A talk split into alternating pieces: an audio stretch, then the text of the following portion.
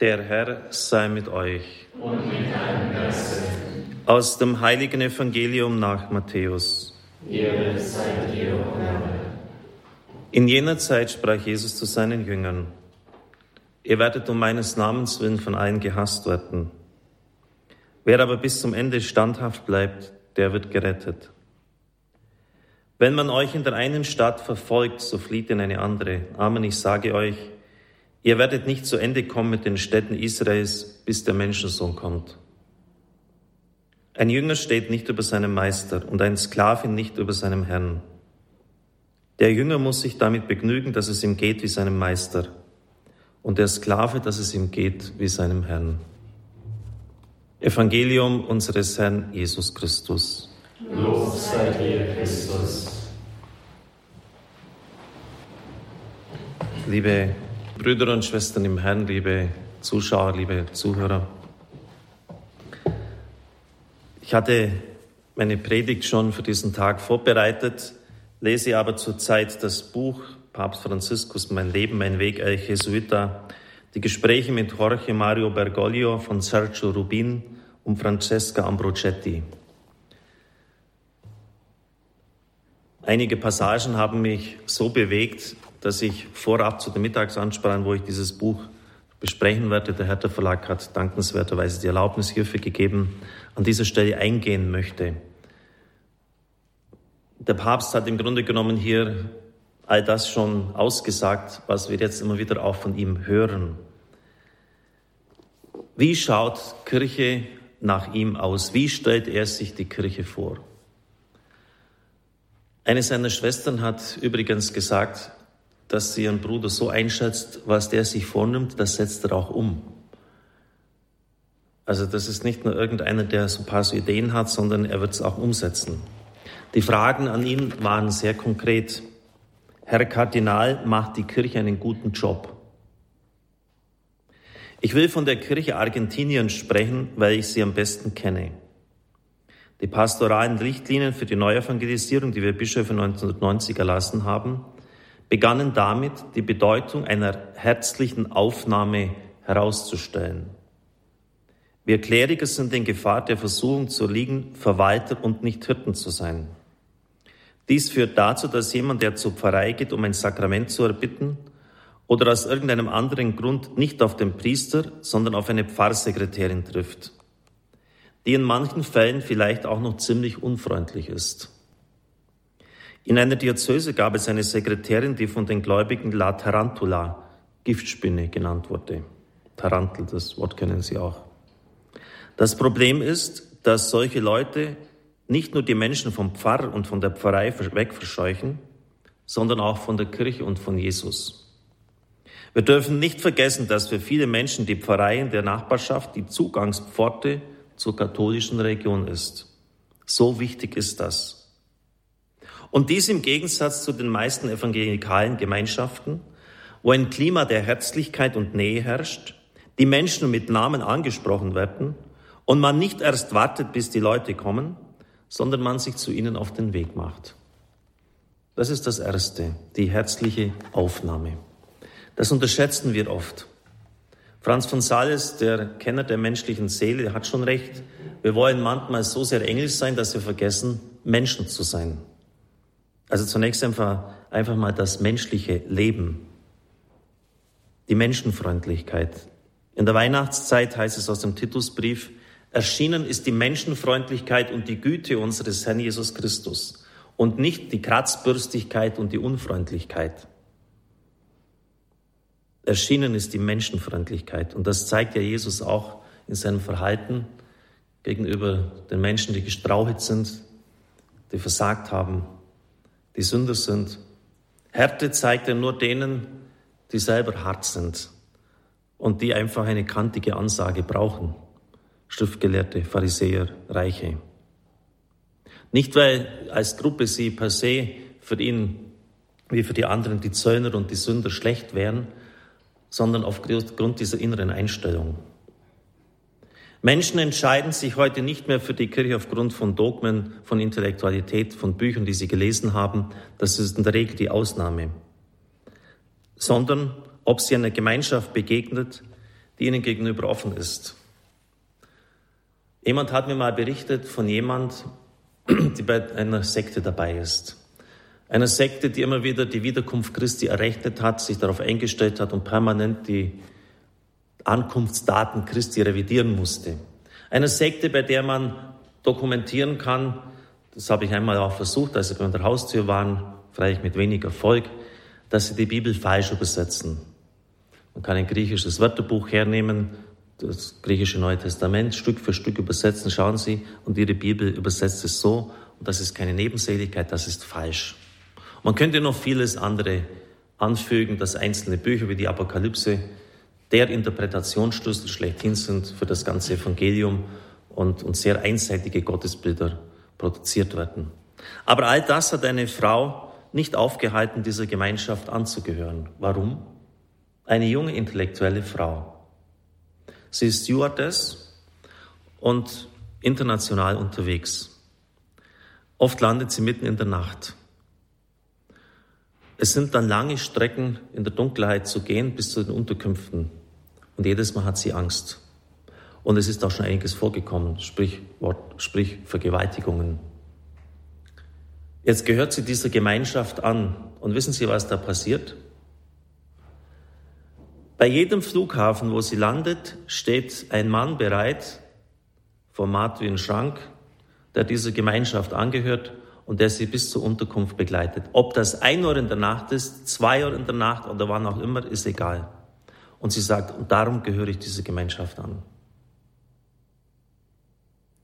Wer würde das von uns tun? Von einem Katholiken, von einer Stewardess, die sagt, ich habe einfach Angst in Bangkok, in Mali, was auch immer, in Dubai, weiß nicht, ob es da unsicher ist, sage jetzt einfach ein paar so Hausnummern, zu landen und in der Nacht diese Strecken zurückzulegen, habe einfach Angst, ich bitte um eine Begleitung. Wer würde da von uns hingehen? Das ist der Grund, warum es dieser Gemeinschaft angehört. Weil sie sich um ihre Leute kümmern. Und das ist keine Kleinigkeit. Das ist nicht ein Add-on was man vielleicht haben kann oder nicht, da geht es ums Wesentliche. Erschienen ist die Menschenfreundlichkeit, es ist die Güte.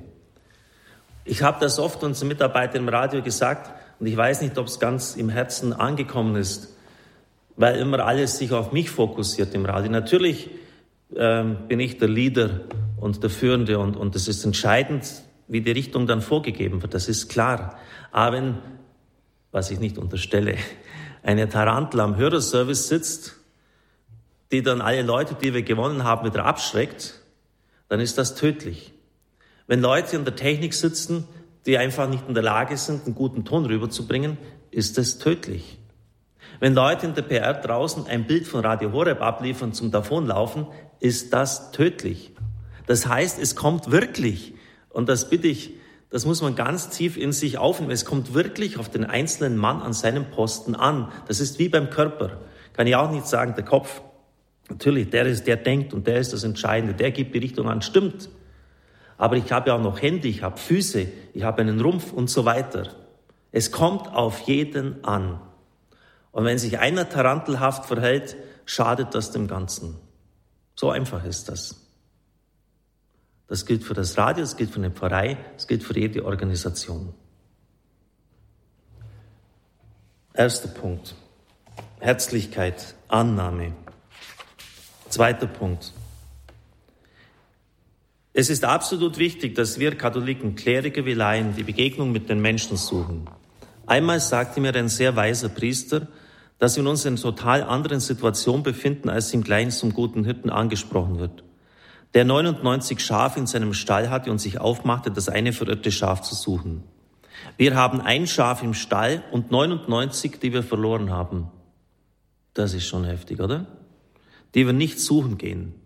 Ich glaube wirklich, dass die Grundoption der Kirche gegenwärtig nicht ist, Achtung jetzt, Vorschriften zu reduzieren oder ganz abzuschaffen oder dies oder jenes zu erleichtern. Schauen Sie mal an, was in unserem Land seit Jahrzehnten gefordert wird in Deutschland, wie man sich Neuevangelisierung vorstellt. Die Grundoption der Kirche besteht nicht darin, Vorschriften zu erleichtern, Vorschriften zu reduzieren und Vorschriften abzuschaffen, sondern auf die Straße zu gehen, um die Menschen zu suchen und sie persönlich kennenzulernen. Und das nicht nur, weil es ihre Sendung ist, hinauszugehen, um das Evangelium zu verkünden, sondern weil die Kirche selber Schaden nimmt, wenn sie es unterlässt. Wie meinen Sie das? Eine Kirche, die sich darauf beschränkt, die Arbeit in einer Pfarrei zu verwalten, die sie in ihrer eigenen Gemeinschaft einigeln, wird passieren, wird das Gleiche passieren wie jemand, der eingesperrt ist. Er verkümmert physisch und mental. Er verfault wie ein abgeschlossenes Zimmer. Moder und Feuchtigkeit machen sich breit. Einer auf sich selbst bezogenen Kirche, das ist ja ein Lieblingsausdruck, den er immer wieder verwendet, geschieht dasselbe wie einer nur auf sich selbst fixierten Person. Sie wird psychotisch und autistisch.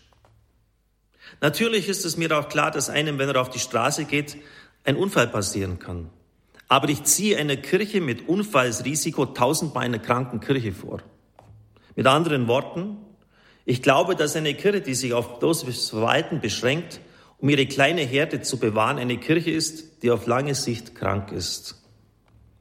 Der Hirte, der sich einschließt, ist kein wirklicher Hirte der Schafe, sondern einer, der seine Zeit damit verbringt, den Schafen Löckchen zu drehen. Das, die Sprachgewalt dieses Mannes ist schon super, oder? Anstatt andere Schafe zu suchen. Ich erinnere mich, da hilft mir jetzt wieder mein Gedächtnis, an einen was ein Professor in der Vorlesung vor zig Jahrzehnten mal gesagt hat.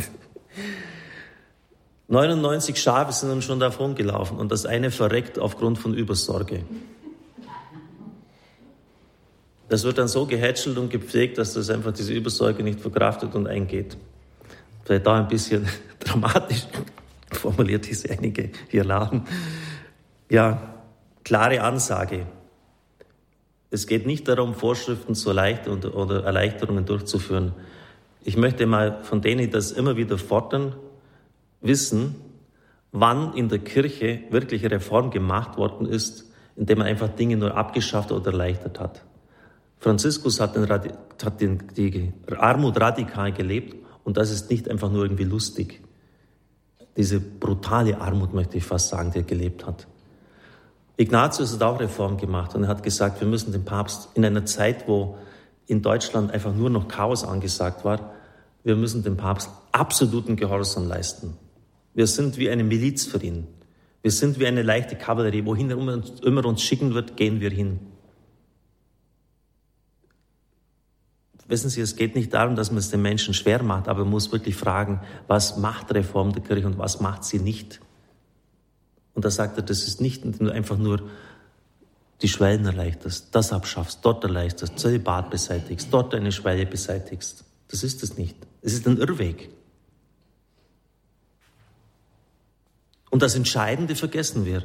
Und was ist das Entscheidende? Der missionarische Auftrag. Und ich würde mir von diesen Leuten, die immer wieder auch davon sprechen, das muss man abschaffen. Ich würde mir so sehr wünschen, dass die mal sagen und sich überlegen, wie kann denn die Kirche wieder missionarisch werden? Wo bist du denn Zeug an deinem Arbeitsplatz? Wo hast du dort Bemühungen, deinen Glauben zu leben? Das vermisse ich bei diesen Typen. Missionarisch Kirche sein. Wie, wie funktioniert denn das? Warum wird das nie, so gut wie fast nie durchbuchstabiert? Unsere Bischöfe haben es in Ansätzen getan, aber man müsste es immer wieder aufs Tablett bringen. Und dann, also das, Kirche muss missionarisch sein. Ein dritter Punkt, ein letzter. Bitte keine Klerikalisierung der Laien. Auch ein Hammerpunkt und völlig anders, als wir es uns vorstellen. Bitte keine Klerikalisierung der Laien. Das Problem, wie ich es den italienischen Journalisten erklärt habe, ist die Klerikalisierung. Denn häufig klerikalisieren die Pfarrer die Laien, das heißt, sie drängen sie in kirchliche Ämter hinein. Und diese verlangen auch noch danach, und ich sage, das ist eine sündhafte Komplizenschaft. Die Laien besitzen eine Kraft, die nicht immer in rechter Weise genutzt wird. Vergegenwärtigen wir uns nur. Dafür, dass man auf die Menschen zugehen kann, genügt es, dass man die Taufe empfangen hat. Mehr brauchst du nicht. Mir kommen die christlichen Gemeinden in Japan in den Sinn, die mehr als 200 Jahre lang ohne Priester gelebt haben. Japan war dann, das Kaiserreich hat völlig zugemacht, abgeschottet, es durfte niemand mehr hinein. Und die Missionare haben gedacht, diese Insel ist für den christlichen Glauben tot. Als die Missionare 200 Jahre später zurückkamen, fanden sie alle getauft vor, also die von ihren Gemeinden, im Glauben bestens unterwiesen. gültig durch die Kirche getraut. Außerdem erfuhren sie, dass alle, die gestorben waren, ein katholisches Begräbnis erhalten hatten. Der Glaube war völlig intakt geblieben und das durch die Gaben der Gnaden, die das Leben der Laien bestimmten, die nur die Taufe empfangen hatten und doch ihren apostolischen Dienst gelebt haben. Ich möchte jetzt das nicht näher äh, weiter, weil es auch wieder mit dem Diakonenamt der Frau diskutiert worden ist, die bewährten Männer zu, zu Priestern zu weihen, nicht weiter ausführen. Vielleicht wird der Papst das selber einmal an gelegener Stelle tun. Auf jeden Fall geht es nicht darum, dass wir die Laien klerikalisieren und den Ämter und Aufträge übergeben. Der Papst sagt, die Taufe reicht und lebt das bitte schon mal.